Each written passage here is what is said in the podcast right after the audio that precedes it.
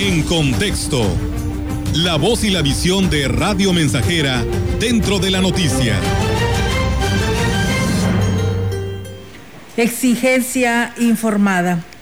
A partir de hoy quedan 81 días para que el electorado potosino decida por su destino los próximos seis años, hablando de la dirección del Estado libre y soberano. Hasta el día de hoy, entre un ambiente sobrio, producto de la reclusión que nos ha mantenido el COVID, la pérdida de poder adquisitivo, cuando menos, sino que también de algún ser cercano, quizá lo más lamentable, los flamantes candidatos distan mucho de presentar al electorado más allá de lo mismo. Hay tantos candidatos que la ciudadanía no cree ya en ellos.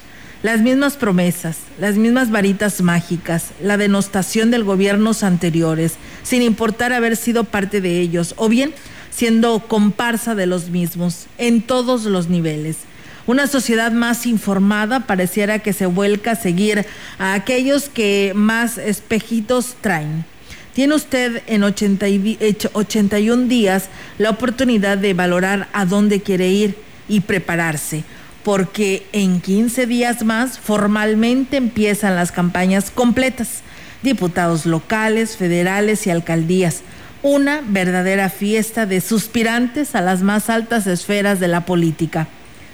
Pero mientras esto sucede, la amenaza del COVID sigue latente. Así que cuídese, no se emocione porque estemos en semáforo amarillo o verde.